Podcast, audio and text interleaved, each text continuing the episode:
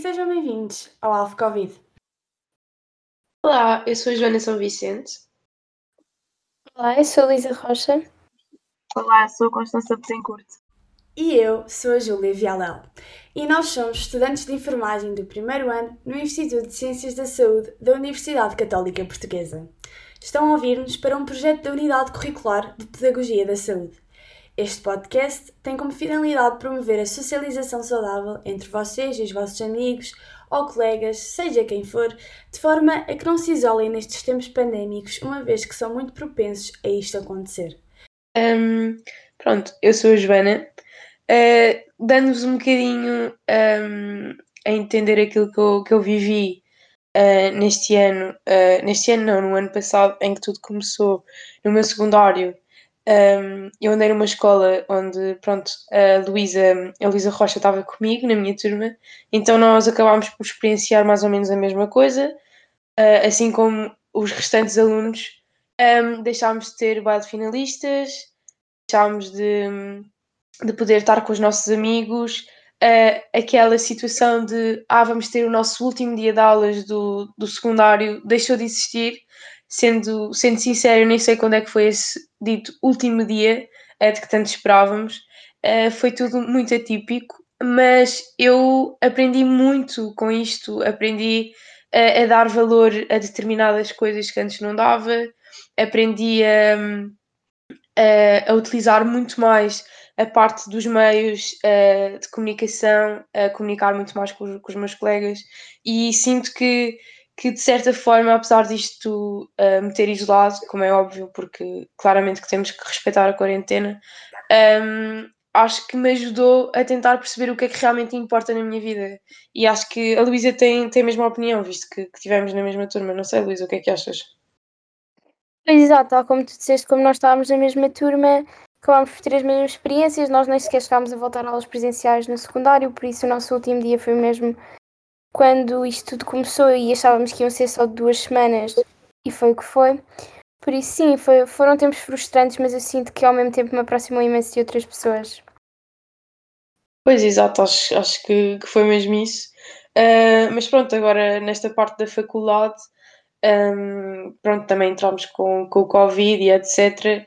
E eu estava com muito receio, porque pronto, apesar de nós atualmente não termos nada das festas que, que eu sempre idealizei ter e etc., sinto que, de certa forma, eu criei amigos que sinto que são para a vida. Por exemplo, eu e a Luísa estávamos na mesma turma uh, no ano passado uh, e agora na faculdade um, ehm, estamos juntas e sei que esta parte do Covid também nos ajudou a estarmos mais ligadas, porque nós, por exemplo, estudamos todos os dias juntas.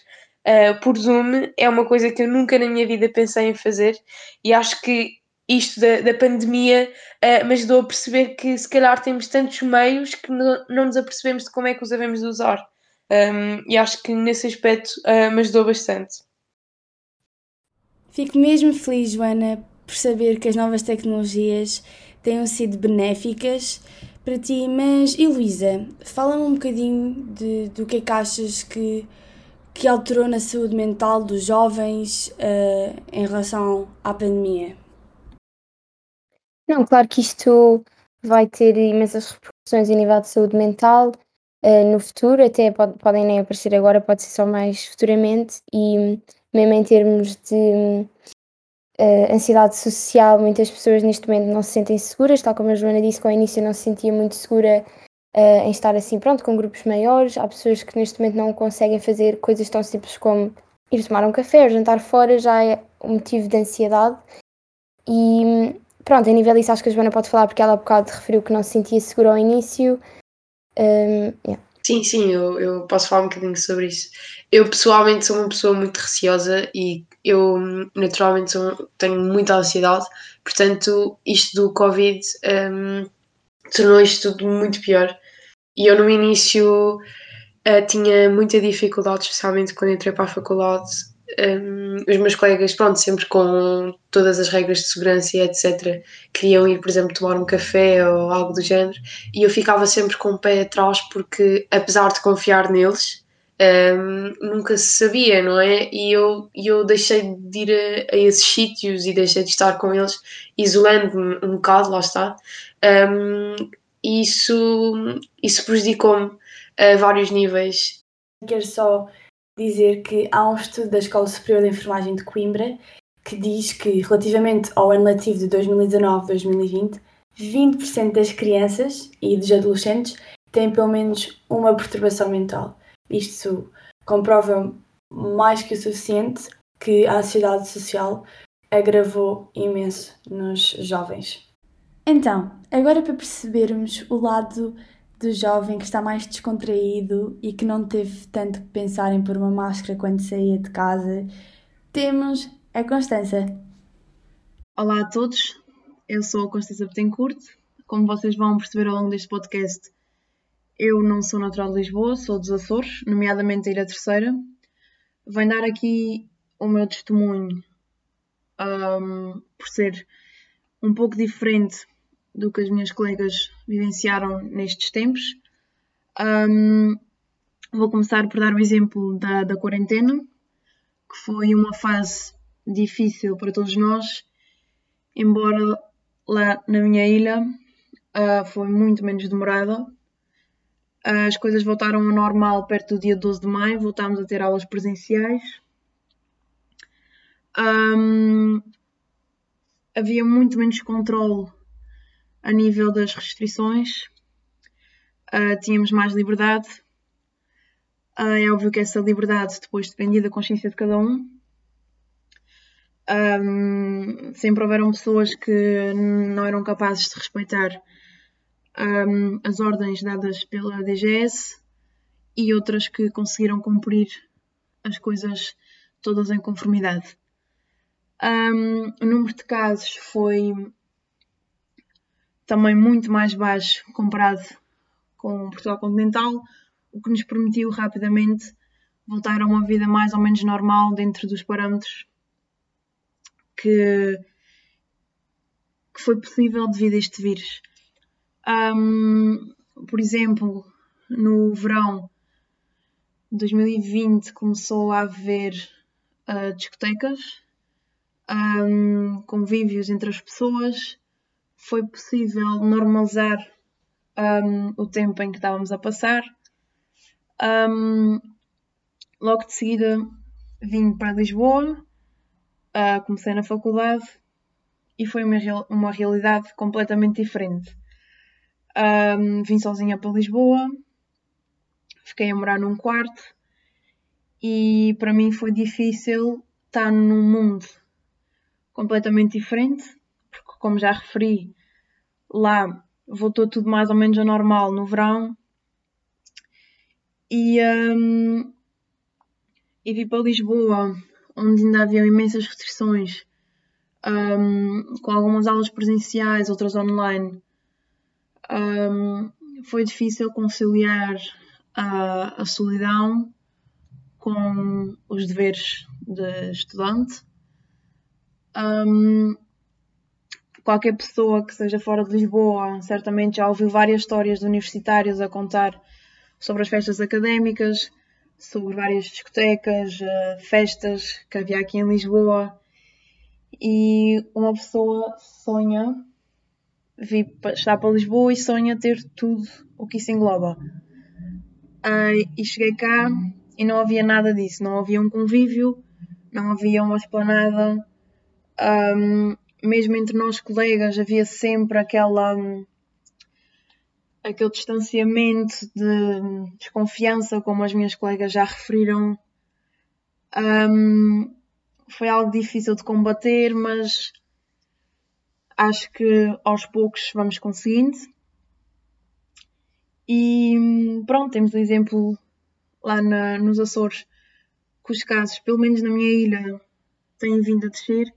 Chegámos a ter zero casos e acho que tudo é possível um, quando as pessoas são responsáveis e cumprem o seu dever enquanto cidadãos. Um, a minha colega Júlia que também um, é dos Açores, mas de outra ilha, consegue dar exemplos de hum, estratégias que nós lá adotámos enquanto jovens para continuar a viver a nossa vida normal enquanto passávamos esta fase difícil. E como já disse, acho que tudo é possível e acho que um dia vamos conseguir normalizar esta, esta pronto, dita doença. Após ouvirmos estes dois relatos das minhas três colegas, conseguimos perceber então que um, as pessoas são diferentes, os pensamentos são diferentes, as experiências são diferentes e então, um, consequentemente, vão agir de maneira diferente. Isto dito, um, querendo promover uma socialização saudável, vamos então passar-vos as estratégias que melhor encontramos para vocês estarem à vontade nos melhores termos possíveis com os vossos amigos. Em teoria, o Covid-19 é qualificado como uma causa de força maior. Portanto, tudo aquilo que é um incumprimento é uma consequência da causa de força maior. Ou seja, quando estamos com os nossos amigos na rua e achamos que é seguro só por estarmos na rua andar sem máscara, não é. Portanto, nós aconselhamos uh, a estarem de máscara sempre quando estão com pessoas que não, são, não fazem parte do vosso agregado familiar ou que não vivem convosco na mesma habitação. Quando o vosso grupo de amigos marca aquele café tão desejado uh, no final de semana ou marcam aquele jantar no vosso restaurante preferido, nós aconselhamos a tentar optar por não escutar a lotação máxima de pessoas por mesa, sendo que são seis dentro dos estabelecimentos e são dez nas planadas. Tentem ir para grupos mais pequenos, mesmo que isso custe um bocadinho estarem longe uns dos outros, mas grupos mais pequenos, menos pessoas, menor risco de transmissão do vírus. E quando estão sentados, tentem optar por estarem sentados lado a lado e não frente a frente. E malta, uma coisa mesmo muito importante, estar sempre, mas sempre de máscara de máscara quando não estão a beber ou a comer. E vamos ser conscientes. Evitem ou mesmo não troquem hum, comida ou bebida. Tentem sempre só, entre aspas, uh, infectar o vosso espaço e não o espaço dos outros, para mais uma vez haver menor risco de transmissão do vírus falar de todas estas medidas, falar de. de vá, bloquear um pouco a liberdade das pessoas, deu-me saudades da vida antes do Covid e. Uh, chegámos ao fim deste podcast tão especial que tanto gostámos de fazer. E quero só reforçar que todas estas medidas foram pensadas em grupo e foram medidas mesmo específicas um, ehm, para convívios em esplanadas, e em estabelecimentos, para não acabarmos mais uma vez em situações de incumprimento, como por exemplo há relativamente pouco tempo no bairro Alto, muita gente se juntou e um, mesmo só para que tenham a noção, a polícia o ano passado, de março a setembro, fez 362 detenções. Portanto, agora pensem em quantas detenções ela fez este ano, a PSP. Vou-vos deixar isso para vocês pesquisarem um bocadinho mais sobre o assunto. E foi isto. Quero só também transmitir a mensagem que nós todos acreditamos que vai ficar tudo bem e começa em cada um de nós. Portanto, isto foi o Alf Covid. Obrigada por nos terem ouvido e tchau! Tchau! Tchau! Tchau!